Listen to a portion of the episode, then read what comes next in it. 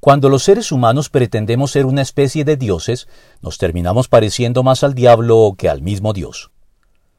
Yuval Noah Harari es un escritor judío, autor de los bestsellers Sapiens, de animales a dioses, y Homo Deus, hombre Dios, que plantean y nos hacen conscientes de las nuevas maneras en que la vieja promesa y engañosa tentación satánica de ser como Dios, ofrecida en el jardín del Edén a nuestros primeros padres Adán y Eva, se presenta hoy a la humanidad mediante las aplicaciones tecnológicas asociadas al movimiento transhumanista, que, en el marco del esquema evolucionista desarrollado por Darwin y todos quienes lo suscriben, afirma la presunta posibilidad de que el ser humano pueda guiar su propia evolución al punto de mejorar de un modo intencional y significativo sus actuales capacidades, tanto físicas como psicológicas e intelectuales, mediante la incorporación y fusión de lo biológico con lo tecnológico, de tal manera que pueda dar un salto cuantitativo en sus actuales potencialidades y eventualmente incluso un salto cualitativo,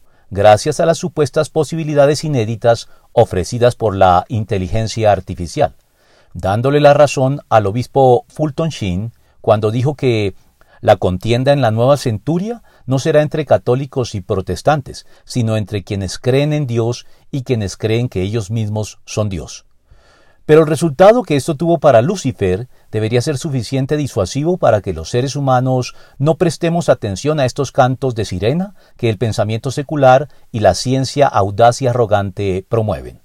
Subiré a la cresta de las más altas nubes, seré semejante al Altísimo, pero ha sido arrojado al sepulcro, a lo más profundo de la fosa. Isaías 14 del 14 al 15.